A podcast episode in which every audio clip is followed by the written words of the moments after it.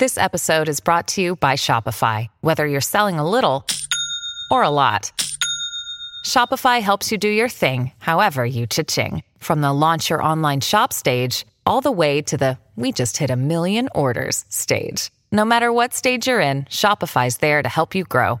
Sign up for a $1 per month trial period at shopify.com slash special offer, all lowercase. That's shopify.com slash special offer. Hola, ¿cómo estás? Bienvenido a este nuevo episodio de tu podcast auténtico y obviamente como no hay de otra, estoy delante de Titi Harrius Poticus, la mamá de mis hijos, right now. Ese hijos en plural me preocupa. Lo puse el otro día en un comentario en una foto. Me- por eso, por eso lo repito aquí, me preocupa. A ver, no hay uno sin dos. Y no hay dos sin tres. No, no, Ah. no, ya estate. O sea, ¿tú qué crees que tienes aquí máquina de, de máquina fértil? No, tampoco. Yo creo que estoy por congelarlos, la verdad. No, relájate, relájate. Ayer estaba viendo un, un documental de un señor de ochenta y tantos años que seguía, Ay, pero eso es mentira. seguía enganchando y seguía reproduciéndose como, te lo juro. Bueno, ¿tú sabías que el papá de Julio Iglesias tuvo un hijo a los 86 años o algo Te así? digo, como que sí está bastante fértil su pedo. Joder, pero está raro, imagínate Julio Iglesias con su hermano, que él tiene a lo mejor tenía creo que 60 años, y nace su hermano y es un recién nacido, ¿no? Qué horrible.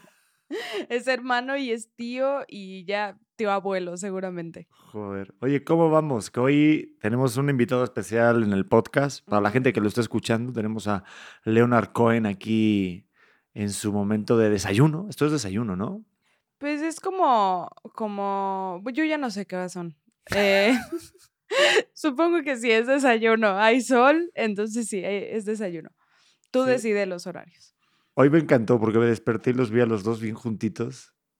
¿Hoy descubriste o ya la tenías esa, esa forma nueva de amamantar? Porque La está de- bien chula. Está chula. La descubrí ayer, este, que es acostado, está bueno. Ya me lo habían recomendado, pero no me sentía tan, tan experta en, en el nivel de, de amamantar.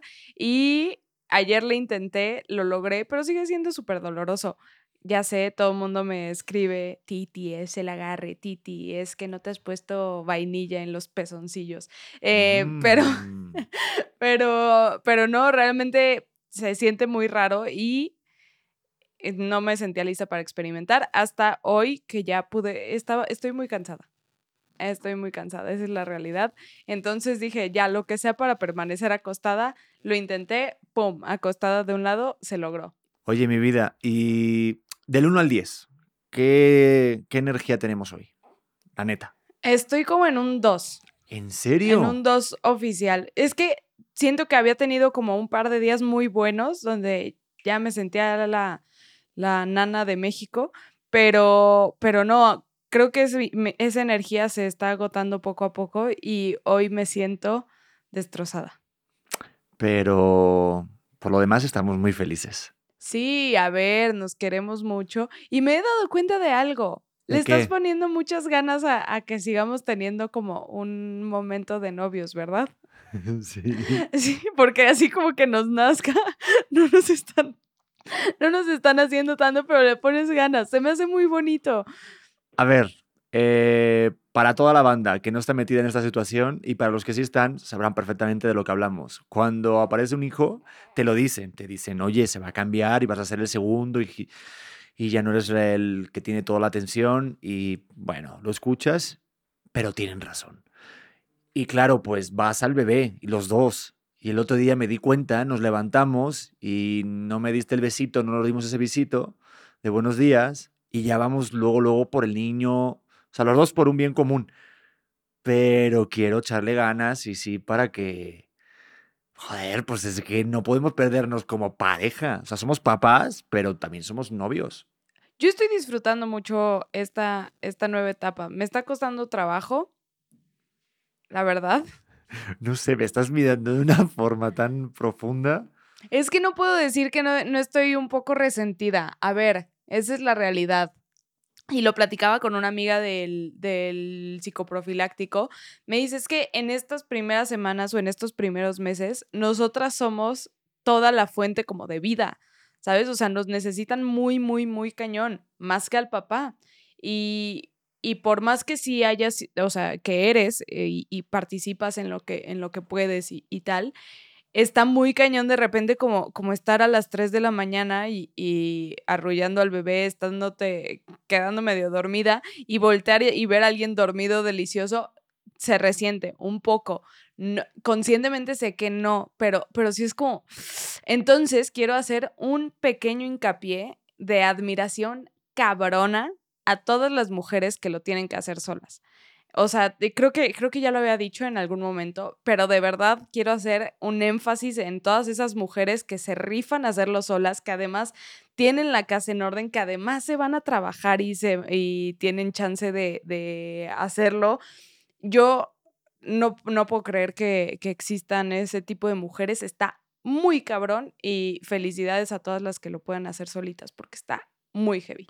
Totalmente de acuerdo. Eh, sí, incluso apoyamos la moción y apoyamos a toda la banda que nos escribe en YouTube y también en nuestras redes de Instagram, que nos platican que están solas, que por lo que sea el marido sin vergüenza la dejó sola en el embarazo. Un montón de comentarios que tenemos, así que se, los agradecemos enormemente. Sí, el otro día... Ay, perdóname, te No, no, voy a recordar rápidamente porque la introducción no sé si ya se hizo muy larga o... Pero la pregunta que tenemos en las redes que vamos a contestar al ratito es ¿Qué es lo más raro que has encontrado al estoquear a tu expareja? Atención, porque te juro que creo que son las mejores respuestas auténticas que he visto en mi vida. Están muy chistosas, están muy chistosas. ¿Tú vas a platicar tu historia? Yo es que no está nada chistoso lo que yo estoqueaba. O sea, yo me, yo me quedé congelado cuando estoqué. ¿Cómo? Todos hemos estoqueado a un ex. ¿Estás de acuerdo? Sí, sí, sí, sí, por supuesto. o sea, por pasatiempo por pasatiempo, por morbo, por fustigarte, por ser retrasado, dices, me lo merezco. Pero de repente lo checas y dices, ¡Oh! ¿qué es esto? Vaya, vaya, no decía que no iba para allá y luego Dragadrus. Eso. Normalmente siempre es algo con el cero que ver. Titi, no nos traemos nada. Mm, mm. Ah, tú tienes una buena historia, me acabo de acordar. ¿Cuál? A ver, cuéntala. De un ex tuyo, no, de un ex tuyo que eso, justo, que con la persona que no nada. Ah, con la que me puso el cuerno. Sí, ahora son feliz pareja. Bueno, eh, saludos. saludos a la... Tema del día. Atención. Y esto fue idea de Titi Harris, así que venga, dale tú la introducción. Tema del día, primeras veces. Las primeras veces porque son, ¿por qué son tan intensas? ¿Por qué son tan intensas, Pedro? Pues no lo sé. Yo creo que si hablas del amor, por ejemplo, que yo creo que sí, siento que es como esa novedad y eso que de repente surge y que experimentas. Voy a hacer una analogía, pero es como la primera vez que te fumas un porro o la primera vez que te metes un algo de alegría. Ok. O sea, es la primera vez que lo experimentas. Es como cuando te echas el óxido nítrico para entrenar. O un buen café. La primera vez que, come, que tomas café. Pues vas, vas con todo. Ya al cuarto, al quinto, al decimocuarto, al 127 café que te echaste, pues no te sabe igual, no te pega de la misma manera, ¿no? Entonces creo que es la primera emoción que experimenta el cuerpo, siento que es la más grande siempre. ¿No? Ya luego la repetición y tal, pues intentas como emular esa primera vez, aunque siento que es imposible, ¿no? Es que, bueno, hace, hace como un año yo me preguntaba el por qué los músicos, eh, específicamente los rockeros, por qué sus primeros discos son los más chingones. Y siempre pienso que es porque lo hacen jóvenes. Y entonces cuando eres joven, vives todas estas emociones como si fuera, bueno, más bien como como es la primera vez, entonces crees que es lo más cabrón de tu vida. Mientras más vas creciendo, eh, como que se vuelve algo que dices, ay, a ver, no me voy a morir de desamor, no me voy a morir de que me hayan puesto el cuerno, la vida sigue y ya está. Pero la primera vez que vives algo así de heavy, te dan ganas de escribir canciones y te dan ganas de escribir poesía, inventar madres y... Y está muy cabrón como la gente que tiene ese drive eh, musical o artístico que lo puedan, lo puedan experimentar así. Ya cuando crecen, que dices, oye, ya, ya estuvo, ya deja de escribir la misma canción por cuarentava vez. Pero, pero sí, el vivir primeras veces de, de todo, de un, de un primer beso, de un primer amor, de, de un primer breakup, creo que es muy intenso. Yo me acuerdo mi primer beso. ¿Cómo fue tu primer beso? ¿Con Rosy? No. Ah, con Yoli, Ah, ya nos creo que fue. contado. No, sí, pero beso de verdad así con alguien. Creo que sí fue con Rosy, fíjate. Y fue jugando a la botella. Gran juego, ¿eh? Por cierto. Nunca verdad. he jugado. ¿Nunca has jugado a la Nunca botella? he jugado botella, Bueno. ni semana inglesa, ni, ni nada de eso. Bueno, eh, no sé si aquí también se juega en México, pero en el recreo agarrábamos. Esto es la primaria, obviamente, en tercero de primaria. ¿Qué? Sí, ya empezábamos ¿Qué con el les pasa a estos españoles? Hay que despertar desde pequeño. Aprende, Leonardo. Bah, no me des ni puto caso. Eh, yo te digo, eh, jugábamos con una botella, la poníamos, nos ponemos alrededor y claro, inconscientemente, aunque queriendo, te colocabas no cerca de la persona que te iba a tocar, porque era muy difícil que la botella casualmente cayera en el mismo lado dos veces, ¿no? Entonces, eh, ponías la botella y girabas y pues te tocaba de un lado a otro y si el primer beso era beso normal, o sea, la primera vez que te tocaba, si te tocaba otra vez con la misma persona, ya el beso tiene que durar tantos segundos. En Y tercero de primaria. así que era no la escuche mi hijo. Pues así estaba el rollo, Leonardo, así que pues fue aprendizaje puro y duro desde la juventud. Y el tercero ya era como mucho más, en plan 10 segundos, ¿sabes? ¡Oh! Y ahí fue la primera vez que me di mi primer beso. Con Rosy. Con Rosy. Rosy, te voy a buscar, te voy a encontrar y te voy a comer. Pues lo último que supe creo que trabajaba en el Mercadona, así que danos comida gratis. Oye, pero qué fuerte. Y siento que, que también tiene mucho que ver como las primeras veces. por- es- he estado a nada de pegarle así. Bueno, ¿y qué me estabas diciendo? Eh, Este, no hagan esto en casa, ¿eh? las primeras veces que pasan las cosas con tu pareja. El otro día me estabas diciendo que, que te acuerdas la primera vez que nos dimos la mano. Uta, sí, porque te hice una broma y te dije, ah, ¿qué pasa? ¿Ya somos novios? Y tú dijiste, pa, y me la quitaste así súper, bah, cállate ya, déjame O en sea, paz". yo te di la mano a ti. Es que no estoy seguro de que fueras tú. Ah, ok.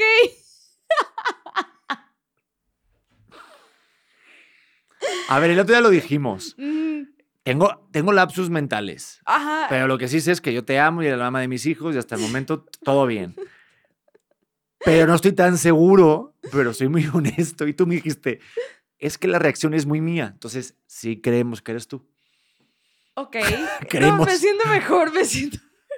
Creemos, hay varias personas. Goku y Iron Man creemos que eres Sí, tú. exacto. Ok. Las tortugas ninja y yo creemos que eras tú. Pero, pero tú no te acuerdas, que eso está peor. Al menos yo me acuerdo de algo, tú no te acuerdas de nada. Tienes ¿Cuál- un punto. sí, sí, tienes, tienes un buen punto. Yo me acuerdo de nuestro primer beso. Ah, yo también te apliqué un viejo truco buenísimo. ¿Cuál me aplicaste, Pedro? En la cocina fue. Sí, estuvo muy bueno porque. Apúntete esta, Beto. Apúntate. A ver, Beto quiero estamos saber aquí. cuál aplicaste. O sea, ¿es algo que ya habías aplicado antes? No, jamás, jamás. Confiesa ya. No, no, no, no así. no, no. No, no así. No, no, no, no, no. Leonardo, todo va bien. Aborten, aborten, aborten. A ver.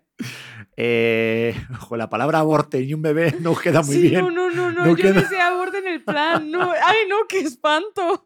No a mi bebé. Hay ciertas cosas que delante de un bebé como que Políticamente incorrecto. lo está, lo- es que todo lo está eh, administrando en su subconsciente, ¿eh? Sí, eh, mi Mira, hermana, le- la verdad, no dice, no dice groserías. Mira, si a- estamos hablando, escúchame. No, Hola, Hola. se puso agresiva. ¿Qué le pasa a Titi en este podcast? Este, Me va a tirar el micrófono. Esto por no levantarme a las 3 de la mañana. no, Yo iba a hacerle un inception al niño, pero tú dime. no, que mi hermana no le dice groserías y no ponemos reggaetón enfrente del niño. La verdad. Que nos disculpen los reggaetoneros, hay, hay buenos reggaetoneros, pero eh, mi bebé no puede escuchar reggaetón en los primeros cuatro meses. Ah, pues de los primeros 40 años de vida. Hasta que sea mayor. Debería de ser regla universal esa. Bueno, como el niño tiene el subconsciente muy, muy activado, voy a decirle, Leo, cuando seas mayor, tienes que trabajar para tu padre. Ay, Pedro. sea yo. El biológico no El- sabemos. Hija del mal. ¿eh? Bueno, no vamos con ese tema. Estábamos hablando del primer beso. Mira, yo recuerdo que estábamos en el otro depa, que fue cuando te invité después de la obra de teatro, y yo tenía una, una diana de dardos. No puede ser una diana de otra cosa. eh, una, una barrita para hacer ejercicio.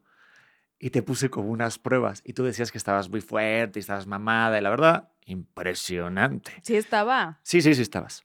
Y entonces, como que te dije que habías pasado la prueba, hubo un momento en la zona de la cocina, debajo del microondas, y te Se medio, perfecto, te Beto. medio pusiste de puntillas, y yo me acerqué, y yo apliqué la teoría del 75%. Ah, la de Hitch. La de Hitch, pero es patentada por mí. Ok. La teoría del 75% para besar a una mujer o a un hombre, a quien tú quieras, la primera vez es, tú te acercas un poquito, le haces el 50, si ella aplica un 25, tú lo aplicas el 75 y eso siempre va a ser beso. No sé si me salieron las cuentas. Yo tampoco. la teoría del 75% que igual son 63%. La, la- la cosa es avanzar más del 50. Acércate, chingado. Bueno, que, que te laves la boca y que huelas bien, coño, ¿vale? Y ya está. Sí, estuvo muy romántico. Nah, la verdad es que yo pienso que las primeras veces nunca son románticas. Son incómodas, son. No sabes bien qué está pasando, como que no sabes si sí va por ese lado o no. Pero el primer beso, no. El primer beso, para mí, te dice muchas cosas. Si en el, durante el primer beso sientes chiribitas y de putas mariposas con LSD en tu cuerpo y te dice, no mames, y termina el beso y ya quieres volver a besar a esa persona, ahí es, cabrón. Sí. Yo me... O sea, ¿te ha pasado que sales con alguien, todo va bien, lo besas y, y dices, no, gracias? Totalmente, 100%. Y tienes tiempo y te saco el 4 gigas de, de personas. Es que siento que esa química ya es muy, muy importante, porque llevarte bien es como, ah, ok, se puede con mucha gente, pero la química ya como sexual, que creo que sí la sabes hasta que, hasta que lo estás besuqueando, o también por el olor. Creo que la parte También. del olor es, es importante. Pero tú crees que hay gente, o sea, la teoría de que hay gente que besa mal y besa bien? No, no, yo creo que hay gente que nada más no estás hecha para, para besuquearte. O sea, que dices, a ver, sí, besas, besas bien, pero creo que no somos tan compatibles. Eso pienso, que es más bien compatibilidad, porque de repente ves a, a cada pareja que dices, ¿en serio?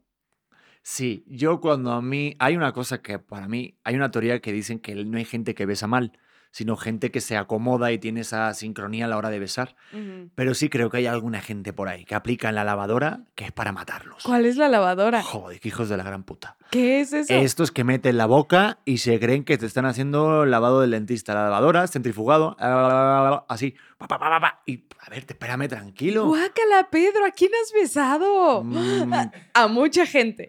Yo No. solita me respondo. Pues es que he viajado un tantito, entonces este, ha habido mucho tiempo libre. No, pero sí me, sí me ha pasado y, y yo, yo siento que sí es un momento de disfrutar. Hey, it's Kaylee Cuoco for Priceline. Ready to go to your happy place for a happy price? Well, why didn't you say so? Just download the Priceline app right now and save up to 60% on hotels. So, whether it's Cousin Kevin's Kazoo concert in Kansas City, go Kevin, or Becky's Bachelorette Bash in Bermuda, you never have to miss a trip ever again. So, download the Priceline app today. Your savings are waiting. Go to your happy place for a happy price. Go to your happy price, Priceline. Creo que el beso te dice muchas cosas de cómo es una persona. Sí, es dar entrada a, la segunda cita o a ver los que besan en la primera cita o es, es dar entrada a otro tipo de relación que, que una vez que la tienes es como, ay, no, ¿qué tal que huele horrible? Sí, sí, siento que, porque el otro día me decías, es muy difícil salir con alguien que tenga una risa fea. Yo siento que es muy difícil salir con alguien que huele feo, o sea, para tus, para sentidos, ¿sabes? Como, como el como el olor natural de una persona, sí hay mil lociones y qué rico y pónganse perfume y lo que quieras, pero cuando llegas al, al olor natural de una persona y dices, güey, creo que ya no hay vuelta atrás de eso. Pero creo que si te gusta ese olor corporal, o sea, como que te atrae y tampoco te brinca tanto, ahí sí, era lo que te decía antes. Es que hay momentos como, por ejemplo, mira qué tontería esto. Los, ¿cómo se llama? Los cariñitos, los... ¿cómo te hace? Piojitos. Los piojitos. Cuando te hacen piojitos y sientes esta cosa de, "Ay, ya, déjame en paz, no mames, huye, porque ahí no vas, no, es que no hay manera, ¿eh? No hay manera de forzar eso. ¿Pero crees que eso sea de química? Totalmente. La primera vez, a mí una vez, que una, que una vez, una vez, una, Una vez. ¿Te quedó claro? Una vez. La primera vez que me hacen esos cariñitos, una época, te lo juro, estaba en el cine, quedé con una chica, tal, y me hizo cariñitos y tal. Yo había salido una relación y me estaba dando una oportunidad para mi corazoncito porque yo me lo merecía. Y. Y sentí un repele cada vez que me tocaba el brazo para hacerme así con la manita que dije, ¡Ah! me quiero ir de la película. ¡Oh! Me está dando repele nada más de pensarlo. Y luego cuando me di cuenta que le faltaba un dedo, no, más. No, es mentira. Pero. Pero sí, sí siento que es importante todo, como es que son muchas cosas que tienen que coincidir pa- para poder tener como una relación no sé, como como químicamente correcta. Porque hay gente con la que tienes mucha química, pero pero pues no, son compas y nada más quieres platicar. Y hay otra que dices, güey, all in, pero se tienen que alinear las estrellas y el, el universo. Pensé que decías de. Qué tonto Ya ves, eres, Qué tonto soy. Oye, Estamos ¿y tú desvelados. recuerdas la primera vez que te rompieron el corazón? Ay, sí, Es que no se olvida, ¿verdad? A ver qué cómo fue. drama. La primera vez que me rompieron el corazón, me acuerdo perfecto, eh, ya sabes, me encantaban los músicos, pero que me la rompieron en serio. Eh, un güey que se llama Rubén, que le mando muchos saludos, este, me rompió el corazón, pero, pero por años. O sea, yo quedé enganchada en esa relación, te lo juro, como siete años. Y, y yo de verdad decía, es que me voy a morir de esto. Y ya sabes que Ujú. platicas con gente y tú no, nadie lo ha vivido como yo. Y habíamos terminado, pero, pero como que, ya sabes, el jueguito de vamos a regresar, pero él siempre me decía que no. Y entonces yo le sufría y me volví adicta como a este pedo de la melancolía y a llorarle. Y después de eso empecé a tener como relaciones súper tóxicas. Ojo, yo tenía 13 años y yo sentía que había vivido el el, ay no, el drama más cabrón de mi vida. Estaba muy de moda el ser emo, entonces me volví emo. este, y, y fue, fue un drama, fue un drama para mi familia, fue un drama para todo el mundo. Me decían, güey, estás muy chiquita para vivir un, un breakup así. Y yo, no, es que de verdad se me acaba el alma, no sé qué, qué, que, es- que hoy me pienso en esa situación y digo, ay, Dios mío, pero no le quiero quitar importancia a los sentimientos de la gente joven, porque en verdad en ese momento crees que se te acaba el mundo, crees que te vas a morir, o sea, yo decía es que no, no lo voy a lograr, no lo voy a lograr y era llorar mientras mientras me bañaba, llorar mientras comía, llorar con mi mamá, no, un drama terrible. Pero lo bueno es que te bañabas. Mm, Cuando me bañaba. Cuando me Ah, bañaba. mira, despertó Leonardo. ¿Tú? ¿Cómo fue Oye, tu primer no, pero espérate. corazón? Ay, perdón. Ahorita te digo, pero ¿cómo fue? O sea, ¿qué, qué es lo peor como adulto? Porque ahorita que estamos en la otra, en, la- en el otro lado del juego. Yo no soy adulto, sigo siendo joven. Ay, bueno, cálmate, colágeno. Sí, sí, sí eres joven, pero cuando tu hijo te venga con esos problemas de me rompió el corazón, siento que como joven o como adolescente, lo peor que te puede decir un adulto es, ya te va a pasar, yo ya viví eso, ah, eso no es para tanto, te quedan muchas personas por conocerte, eres muy joven. Y todo lo que te dicen es como, deja de mamar, cabrón. Esto sí me está pegando, ¿vale? Exacto. O sea, creo que yo como mamá, yo sí me tengo como muy claro que nunca quiero hacer los sentimientos de Leo, que está un poco chueco. nunca quiero hacerlo sentir que, que sus problemas no tienen tanta importancia. Ah. Siempre quiero hacer que su, que su realidad sea equivalente a la mía y que su nivel de importancia sea el mismo que el mío. Si para él es un drama que haya perdido una pelota, para mí va a ser el mismo drama. Porque a mí, a mí me afectó mucho y ya entrando como en esta huella de familiar, me afectaba mucho que a mí sí me dijeron, ya, tú no tienes problemas, no tienes Ujú. problemas reales. Hasta el punto de el no tener problemas reales me generó una depresión muy cabrona hasta estar medicada porque yo me quería crear un problema real o un problema suficientemente importante para que mis, mis papás se preocuparan por mí. Entonces, sí, yo me tengo como propuesto el, güey, ¿qué te duele? Eso te duele, eso me va a doler a mí. Y te voy a escuchar y quiero ser como, como esta persona abierta con la, que, con la que tenga chance de platicar cualquier cosa. Y por eso creo que voy a ser una mamá cool. Pero tal Mm, vez voy a ser una mamá que da repele de, ¿qué pasó, chavos? Mientras no pongas esa voz, todo va a estar bien. Yo igual, yo como que sí recuerdo perfectamente la vez más fuerte que me rompieron el corazón, porque hace unas cuantas. Pero ahorita haciendo ese flashback, me, me recordó tus palabras a que la persona que estuvo más a mi lado fue mi mamá. Y la figura paterna, en este caso, por ejemplo, no estuvo tanto mi papá, o no recuerdo cuando me rompieron el corazón, que me la pasé llorando y todo. Vi a mi mamá mucho más cercana, más atenta, más, más recíproca. O sea, no sé. La, no sé, como que la tuve muy, muy, muy presente, o al menos es lo que recuerdo, ¿no? ¿Y eso te ayudó? Sí, claro, obviamente.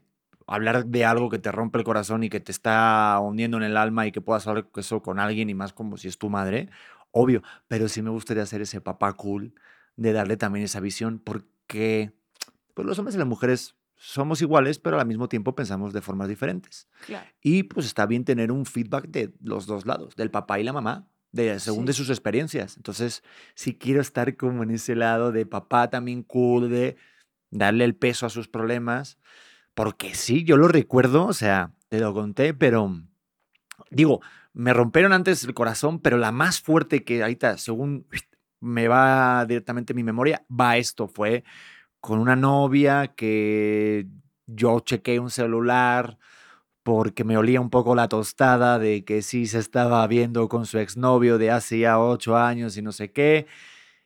Y no se hace esto porque el que busca encuentra, pero en este caso pues encontré hasta de más. Y fue de que checar mensajes de... mm, me salieron cositas ahí abajo, me está picando. ¿Qué hacemos?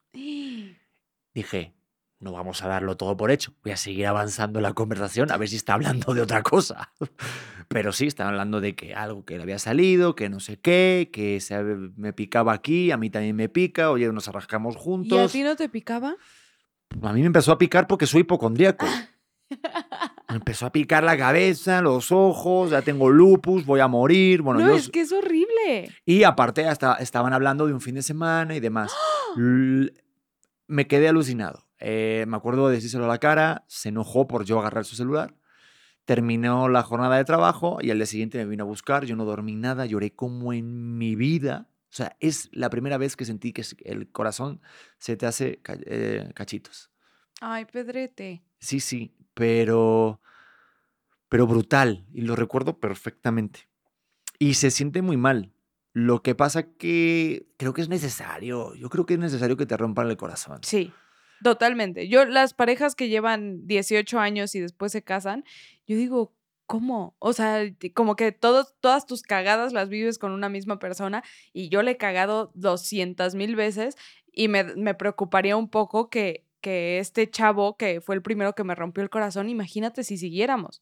O sea, Mm. tendría que haber sido una historia larguísima, llena de baches, llena de parches, este, que, que no estoy segura.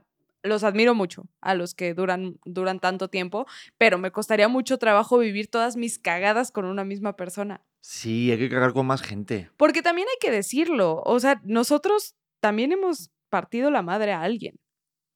Obviamente. Como que siempre nos ponemos en el lugar de víctima y, y, ay, es que cuando a mí me rompieron el corazón, pero tú cuando rompiste el corazón, hijo de la gran puta, ¿no? Ay, yo sí lo he roto también. Pero, pero no en plan así, de esa forma tan dañina, ¿sabes? O sea, no de poniendo un cuerno, ni de haciendo algo con, con maldad o con dolo, como dirían en el juicio. ¿m? Pero sí como a lo mejor no estando tan pendiente y no a, a lo mejor ver los sentimientos tan puros de otra persona. ¿Me, me explico? Me pasó con una amiga así, que éramos amigos y demás, y luego pasó algo, y yo tenía un gran afecto, un gran cariño, pero incluso luego con los años me he dado cuenta que ella sentía algo mucho más profundo Uf. por mí y yo siento que no he estado a la altura de esos sentimientos. Entonces, eh, puta, sí, ahí sí sentí como que es una, una espinita que yo tengo que sé que no lo hice tan bien como debía haberlo hecho. Pero nunca, por ejemplo, siendo malo, de, de, de poner un cuerno. Y no me estoy justificando, pero es que nunca lo he hecho. Pero sí, por ejemplo, eso, estar bien atento y ser empático de los sentimientos del otro, pero minuciosamente, porque uno nunca sabe las personas que te quieren tanto al lado tuyo. Sí, como que, o sea, esta parte creo que es muy importante porque, porque realmente estamos acostumbrados a ser el que nos rompe el corazón y entonces sentirnos mal al respecto. Pero cuando no, cuando te toca estar del otro lado, tienes que tomar responsabilidad también de eso. Y, y si actuaste mal, también decir, ¿sabes qué? La cagué, no fue mi mejor versión, no fue tampoco mi intención lastimarte de esta manera, pero sí, no, no lo hice bien. O sea, si a mí me preguntas, yo he puesto el cuerno y, y no me siento orgullosa de eso, pero sí pienso que fue parte de mi experiencia y fue parte de mi aprendizaje. Y gracias a, a que aprendí de ello y decir, güey, no, no me siento yo cuando hago estas cosas, entonces puedo seguir adelante y decir, no lo voy a volver a hacer. Ah, eh, o sea, es mi forma de aprender que no quiero que algo así vuelva a pasar dentro de mi vida porque no es algo que me define, pero gracias a que tuve esa experiencia puedo aprender de ello.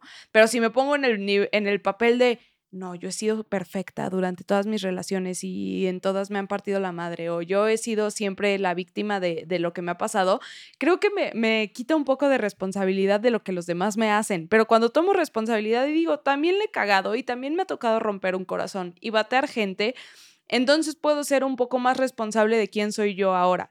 Gracias a eso, sé que hoy no te voy a poner el cuerno, sé que a ti no te pondría el cuerno, eh, porque ya lo hice y no es algo que me gusta sentir de mí.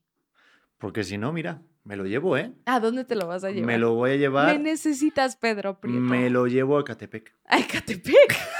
¿Te lo van a quitar? No, no, a Catepec. Bueno, también. Qué cosa más bonita que parió madre y padre. Ay, pues buen punto, sí. Creo que esas cosas. Yo, yo por ejemplo, recuerdo que la cagué mucho. Eh, cuando di las contraseñas de mis redes sociales. Creí que era lo correcto. No hagan eso, chavos. No hagan esa mamada. No, den, no se den las contraseñas. Escúchame bien, ¿eh, Leonardo. No des las contraseñas nunca a tu novia. ¿Por qué? Porque creo que pierde, pierde un poco de verdad todo. O sea, pierde la confianza, pierde la honestidad. Ya entras en un lado de privacidad que si pierdes es como, pues ya vente a limpiarme el culo en el baño. ¿Me explico? Para ver si estoy cagando. O sea, porque no tiene nada que ver eso. O sea, darte las contraseñas no es que yo confíe más en ti o que no tenga nada que esconder. Es que es un lado mío. Es que es justo eso, lo que estabas, eh, y justo ahorita lo dijiste, el que busca encuentra, yo, yo te diría, busca, o sea, ¿quieres mi celular? Búscalo, ¿sabes? Busca lo que, lo que quieras en las conversaciones que, que tú quieras, no vas a encontrar nada, no creo que sea el que busque encuentra, pero mm, prefiero que no agarres mi celular porque es algo mío. ¿No? Porque es parte de, de mi privacidad y, y, creo que se tiene que mantener esa parte en las parejas. Yo, yo jamás te diría, a ver, Pedro, enséñame esta conversación.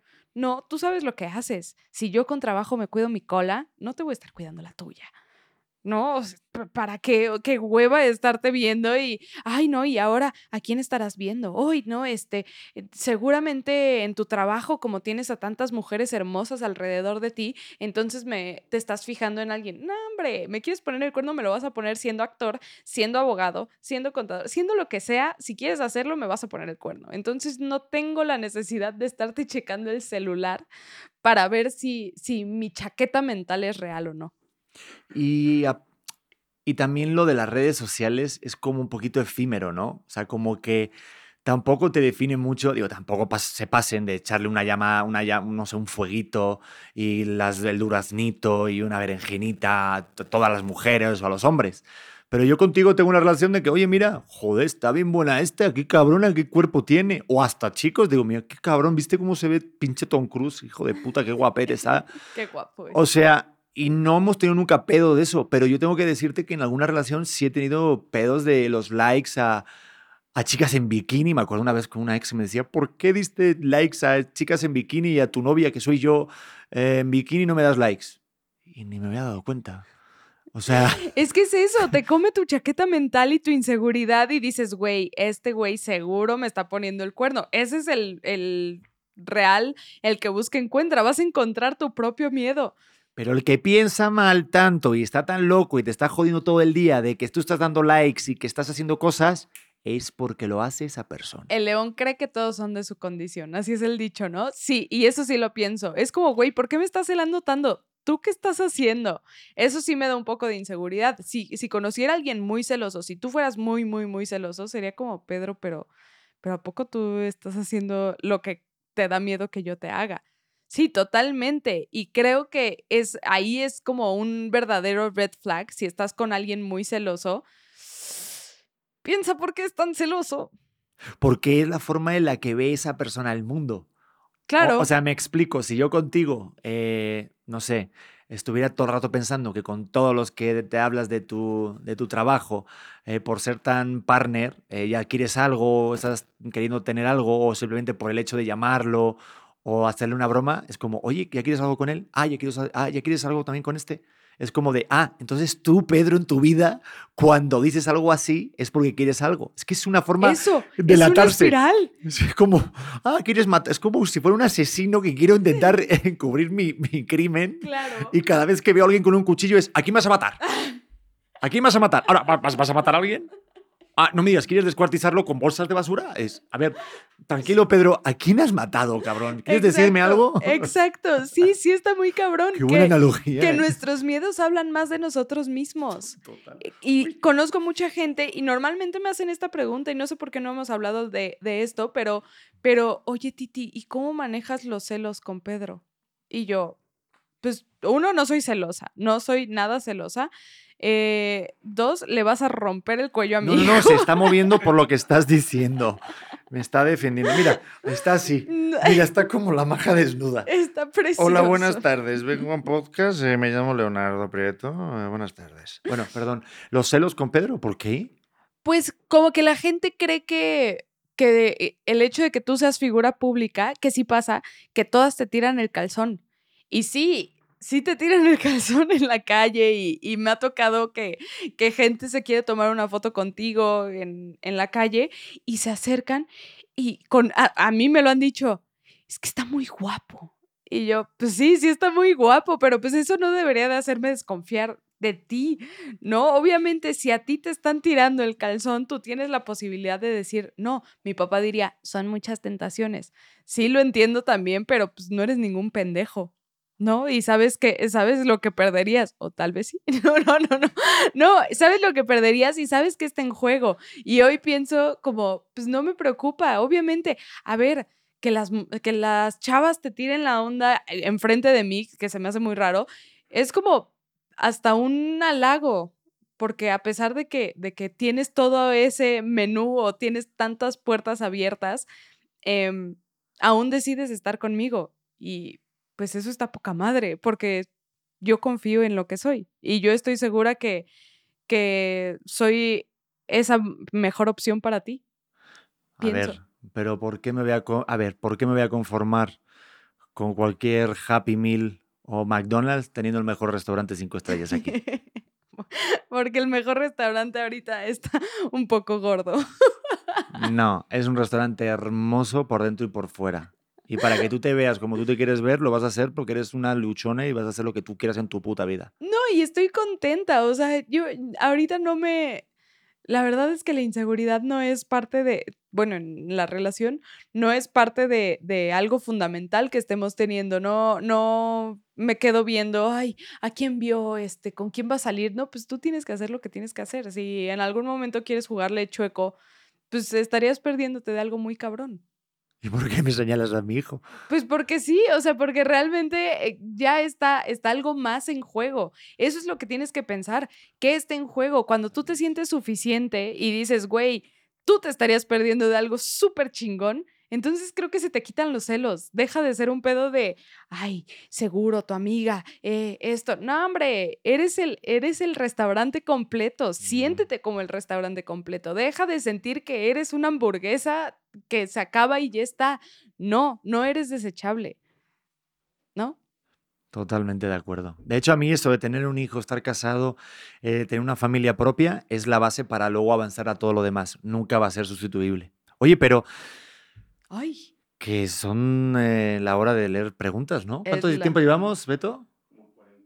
¡Hala! nos pasamos un chingo. Nos es que fuimos. hablas un chingo tú, y es que ¿eh? yo me dejo ir como Te dejas y yo, con, y yo con la fórmula, no saben esto cómo te coloca No para todo el día. fórmula, es leche real.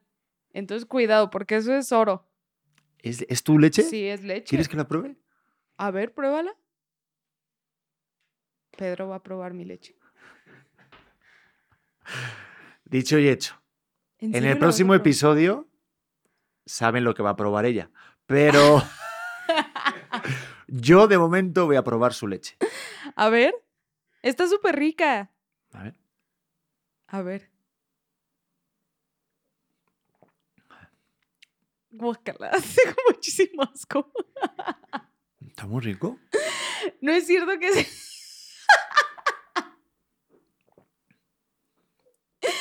¡Guau! Manchado limpio.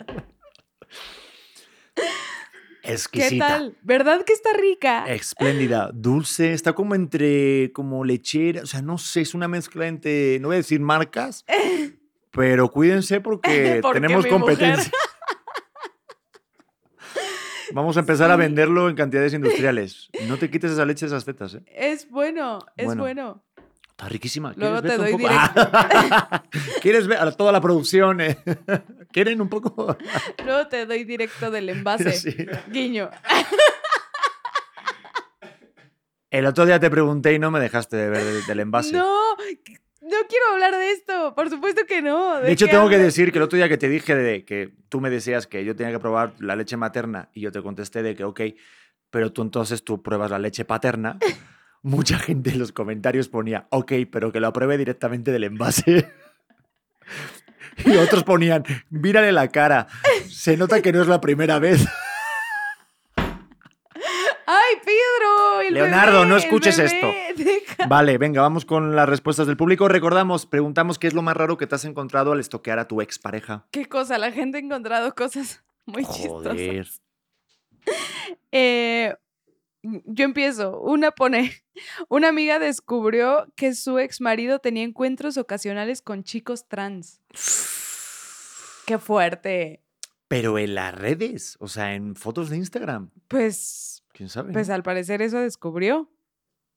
Esa es la primera. Vamos con la segunda, yo la leo, va. Y A vamos una y una, ¿te late? Eh, Evelyn dice que le pagaba a las putas con el dinero que me robó. ¡Ah! este- ¿Qué tal? ¿Qué tal? Pero, a ver, hemos dicho estoqueando, no haciendo un proceso de investigación de la expareja. O sea, te roba el dinero y se lo gasta en putas. Por ¡Qué favor, eres mi ídolo. ¿Quién Sí. eres? Quiero que seas mi amigo. Este, otra nos pone, se hizo novio de su amiga lesbiana. Uy, cara de payaso. Uh. Eso fue porque fue a ver la de Buzz Lightyear. Ay, Dios mío, qué tema, qué tema. Eh, dice que su ex le seguía mandando fotos de su cuca y había más follaje que en el Amazonas. Me encanta que, que ya somos jueces de depilación. Siempre se los digo, amigos, águila calva. Es la mejor. Águila calva. Yo como el culito de un bebé. Pam, Así. pam, pam. Eh, a ver, Nati dice, una amiga descubrió que su exmarido tenía encuentros ocasionales. Ah, esa la vi, ya la leí. Este, perdón, perdón. Ah, la que, la que yo envié. Estamos arriba, ¿vale? Dice, que me dejó porque embarazó a otra y ya son, a- son, y ya son ocho años y no hay bebé.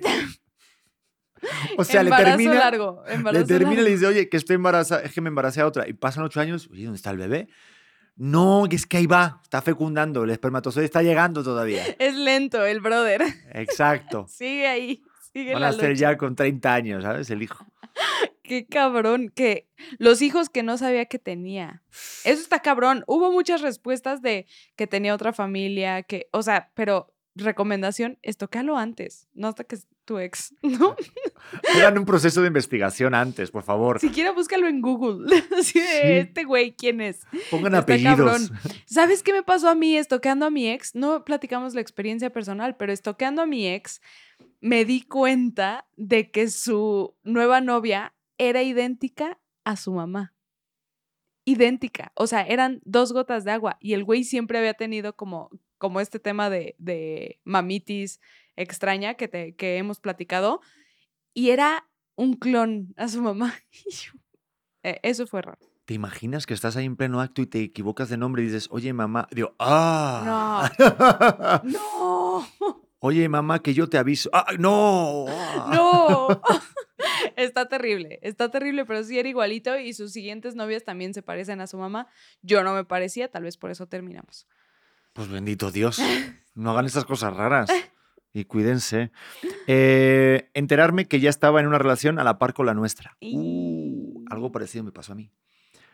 Su joroba y su barba de ropa vejero. Bueno, y ver que no ha hecho nada de lo que haría en su vida. ¡Ay, pobre! Esta me dio tristeza por el ex. ¿Por qué? Porque Pues estaba como porque joroba. Es que su joroba y su barba de ropa vejero. Pero hay que decirlo, que a veces da como gustito ver que, que se está poniendo medio pinche. ¡Ay, qué fea soy! ¡Qué fea soy! o que se consiguió es- una novia más fea, dices, ¡ah!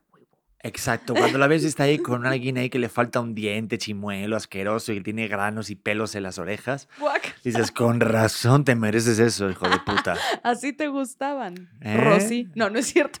No es cierto. A ver, sí está chido ver a tu ex con alguien aún más feo peor, entre comillas, que tú te hace sentir un poco bien, como diciendo, Claro. pobrecito, qué lamentable. Claro que está chidísimo. Lo único malo es que cuando pasa el tiempo y los sigues viendo felices, es como, hijo de puta, pero qué feo estás. Que dices, qué bueno, not. Siempre te traiciona el ego de. "Ah, ah". Oye, a mí, a mí me pasó algo parecido, pero no a ciencia cierta, pero sí estaba un poco raro, ¿no? Pues que terminas y dices que, ah, pues no, esto no funciona lo nuestro, y a la semana está con un tipo que había conocido meses anterior estando conmigo. El nada que ver. Y El- luego de repente iba caminando por la calle, esto es cierto, esto es una puta locura, al mes o a los dos meses, una cosa así, porque yo vivía cerca de donde yo vivía antes con esa persona, y de repente veía al tipo ir al súper y salir por el balcón donde yo vivía antes, a los dos meses. No es cierto. O sea, hasta yo me acuerdo una vez que estaba paseando en la pandemia y me vino un perrito, se acercó a mí y de repente, ay, un perrillo, ay, ¿qué pasó, perrillo? Ven aquí, perrete. Y el perrillo era de esta persona, del, ¿Del güey? del güey con el que estaba mi ex. Y yo, ven para acá, perrillo de Qué mierda. incómodo. Era muy incómodo, ¿Y pero por yo- qué te mudaste ahí al lado? porque la casa me encantaba. No, no. Y fue casualidad, pero jamás pensé que a la semana iba a estar con el tipo ese y que a los dos meses iba a estar viviendo con otra persona, o al mes y medio. Hasta a Leo no le Sí, pareció. que de ahí verdad, lado. cuídate que hay mucha cabrona por ahí suelta. Eh, Pedro ya sacando lo peor de su ser. lee otra respuesta, venga. No, yo tengo una pregunta. Última pregunta de este caso. Última pregunta de este Joder, caso. No Y voy a decir iniciales. No. ¿Era peor que tú? El güey. O sea, lo veías y decías, ay, me la pelas. Pues mira, la, la- la verdad, la verdad, era un tipo apuesto. La verdad, era un tipo galán. Es un tipo galán. ¿Sí? Digo, canoso, mayosete y tal, pero un tipo galán. Entonces, Pedro, échate porras, chingado. No, pero bueno, es que no voy a decir más cosas porque sí está lamentable. Bueno, me casé contigo. Di, yo era la verga de su vida. Ah, no, pero es que gracias a eso me hizo un gran favor porque así te pude conocer y estoy contigo. Eso es todo. No, no, no, Eso no. es. Ese hombre, de verdad, por favor, este. Iba a decir el nombre, pero me voy a callar. Eh, te debo una. Por favor, dime dónde te, de- te deposito. Con listón, ahí le pongo. No, no, con lacito, pero al principio me jodió. Bueno, otra, venga, que nos vamos entre las ramas y Beto tiene más cosas que hacer. Bien. Eh, una foto de su hijo es igualito a mí. Uh, se encontró con. Bueno, a ver, yo no sé estas cosas. Yo Bueno. no sé estas cosas, no puedo opinar nada. Esta también parece que la contesté yo, pero dice que su actual novio le escribió gracias por estos meses y ella y yo teníamos días de terminar. Uh, no, mano, mano. Si te vieron la cara. Esta es mi favorita, la puedo decir yo. Sí. La número uno, que hicimos un, una selección muy, muy específica. Espera, pero voy a recuperar, voy a, a- a recordar la pregunta. Así. Y es que preguntamos a la audiencia, a los auténticos, qué es lo más raro que se han encontrado al estoquear a tu expareja. Y, Y- alguien nos contestó. Y nos contestaron que falleció de COVID. No mames, gente. ¿Y eso te parece raro? No. Ha sido una enfermedad que ha matado a media población. Es lo más normal. Lo raro es que estemos aquí hablando de esto. Se me hace muy, muy fuerte que falleció de COVID así de, güey, bueno, terminamos, terminaste. Oye, le faltó decir, le faltó decir. Y el cabrón se quedó con las sartenes y no me la regresó. ¿Qué hijo no de me puta? regresó mi suéter.